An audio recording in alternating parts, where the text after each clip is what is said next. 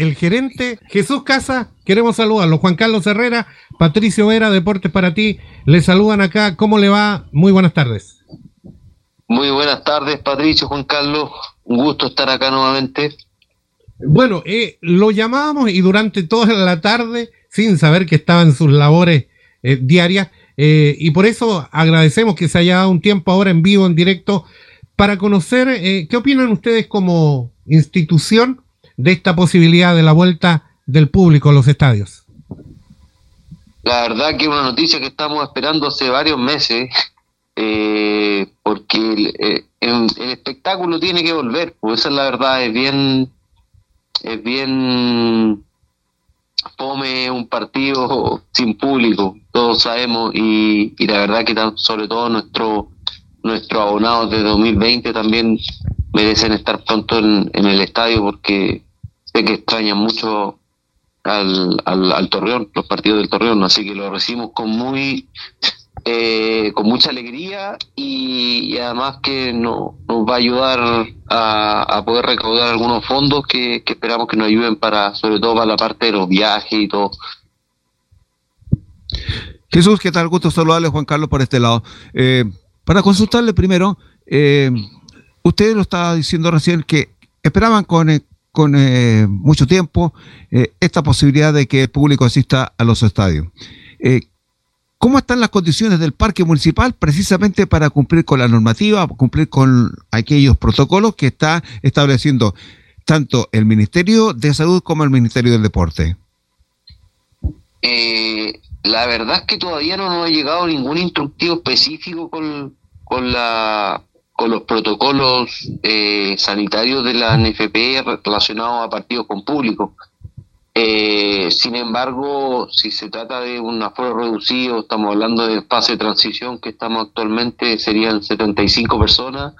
Eh, creemos que, el estadio cumple cumple a cabalidad con la con la, los requerimientos que, se necesitan, a menos que pidan algo especial.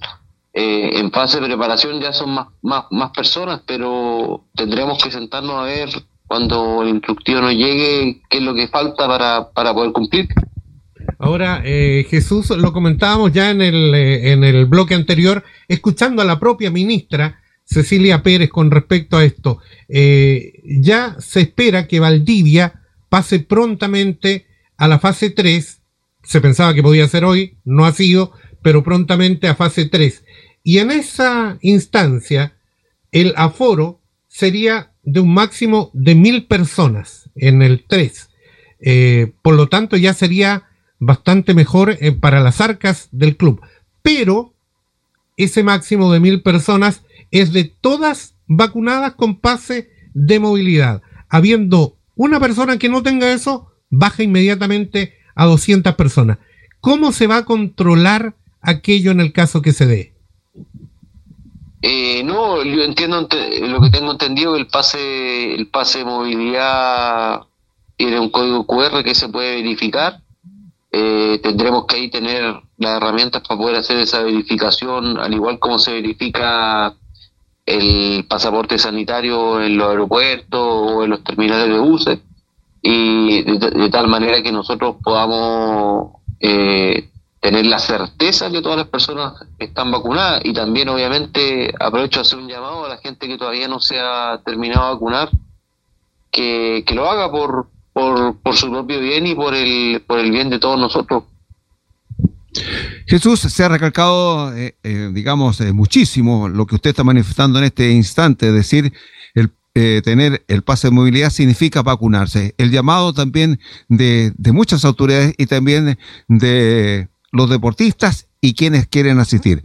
Y a propósito de, la vacuna, eh, le iba a consultar acerca de el tipo de control que pudiese ejercer, en este caso, el organizador, que es el responsable del espectáculo, ¿cómo podrían ustedes eh, tener la certeza de que están cumpliendo con la normativa?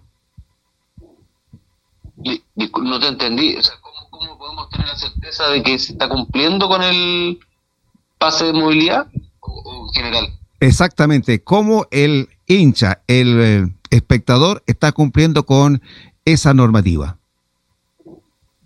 es que por eso nosotros tenemos primero un, un, chequeo de cédula de identidad, se, se escanea esa cédula con un validador y, y, el pase de movilidad tiene que corresponder a ese mismo root que, se, que entiendo que se escanea un código QR que se, y se valida eh, a través de una aplicación móvil.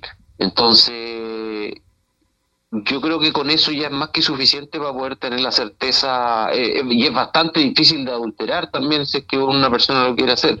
Entonces, con eso yo creo que estaríamos cumpliendo y asegurándonos de que no hay riesgos para el resto de los asistentes. Y obviamente esperamos que no haya ninguna persona que transgreda eso y, vaya sin estar vacunada al estadio. Ahora, eh, como en la etapa fase 2 eh, se habla de un máximo también de 75 personas, no es mucha gente, pero quizá eh, podría haber una posibilidad. usted me decía fuera de micrófono, como la transición es abierto de lunes a viernes. ¿No hay posibilidades, no han pensado en cambiar partidos de fin de semana a día de semana?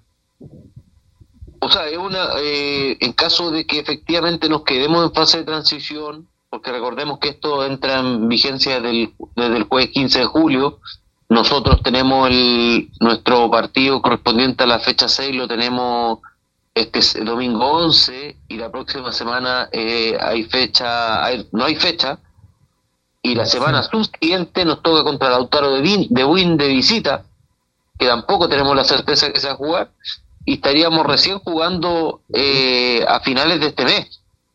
Entonces, si, si llegásemos a estar en transición todavía, eh, vamos a hacer lo posible por, poder jugar con, aunque sean 75 personas, pero todo suma a la hora de apoyar al Torreón.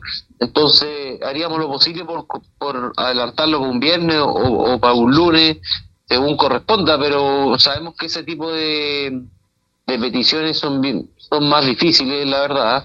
A nosotros se nos dijo desde la RFP que este campeonato a excepción de algunas fechas específicas o de equipos que se les suspende, por otro, por otras razones, sí a jugar sábado y domingo. Eh, la última, la última, Jesús, eh, ajeno ya a esto, tenemos claro lo que puede pasar con esto del público en el estadio. Eh, nuestro colega Carlos Soto, que está escuchando esta hora, no está presente acá en el estudio 2, nos pregunta, ¿han tenido alguna resolución con el potencial castigo de los tres puntos?